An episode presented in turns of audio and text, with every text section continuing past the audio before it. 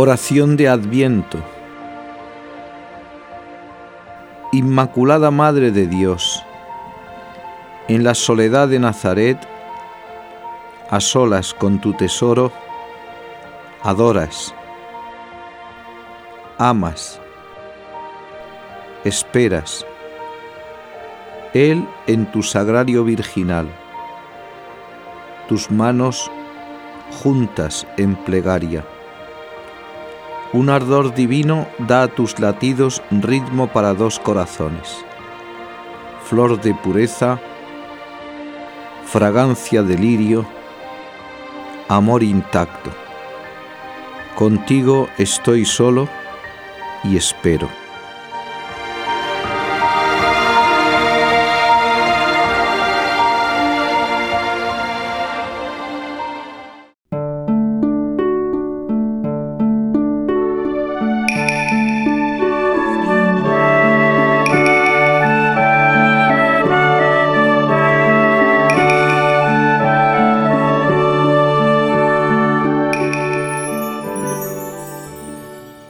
Porque no había sitio para ellos en la posada. Lucas 2.7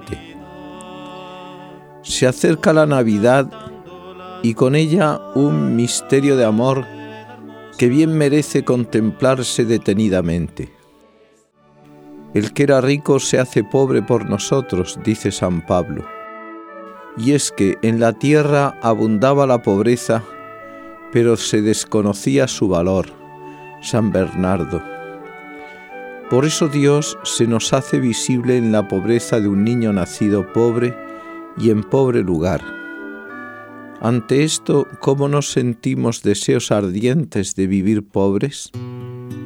Y no hablo solo de una pobreza material, sino también del desprendimiento de bienes espirituales. El Verbo de Dios se hace hombre, sediento de humillación, ya que el primer hombre, Adán, quiso hacerse Dios. Nosotros, si ponemos los ojos en el niño de Belén, más debemos preferir los desprecios, pobreza y humillaciones por amor a Él, que todas las riquezas y alabanzas de este mundo por mi vanagloria y amor propio. Dios nos quiere tales al vernos se sientan deseos de amarle a Él. Soy yo así. Del famoso jesuita padre Rabeñán se cuenta que las personas que iban a buscarle preguntaban por ese padre que se parece mucho a Jesucristo. Pero este parecido ha de ser más interior que exterior para este último basta con dejarse barba, melena, estudiar ademanes. Y no es esto. Dios ve el corazón y no la apariencia. A golpes de desprecios, fracasos aparentes, limitaciones aceptadas, miserias combatidas que nos dejan en nuestra nada todo esto nos hace sentir los efectos de una pobreza que Él apuró hasta la perfección. Mirando la pobreza de Belén descubrimos que es voluntaria y buscada por nuestro amor. El mismo Dios interviene en las circunstancias que le llevan a esa miseria. El Padre lo dispuso desde siempre y el Verbo lo abrazó. Por eso siempre amó la pobreza. Las raposas tienen madriguera y las aves del cielo nidos, pero el Hijo del Hombre no tiene dónde reclinar la cabeza. Y murió en la cruz. En Belén la pobreza fue extrema. No encontró ni albergue.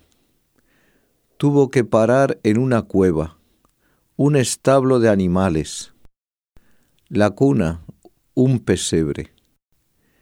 Es la suma pobreza la que lleva consigo y de la que hace participar a la Virgen y San José.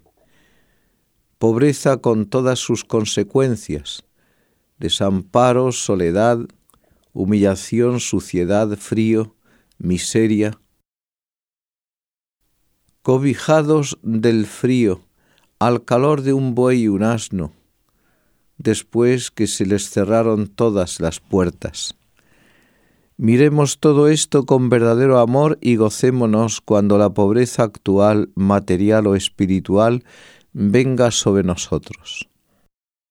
Es en estas ocasiones de sufrimiento, humillaciones, olvidos, soledades, incomprensiones, cuando he de parecerme a Jesús. Cuanto más parecido con Él, más vive en mí el Jesús pobre de Belén, el oculto de Nazaret y el abandonado de la cruz. Busquemos las fuerzas que nos faltan para todo esto en la Madre, que supo estar a su lado en su nacimiento y muerte, y con ella repitamos, hágase en mí según tu palabra.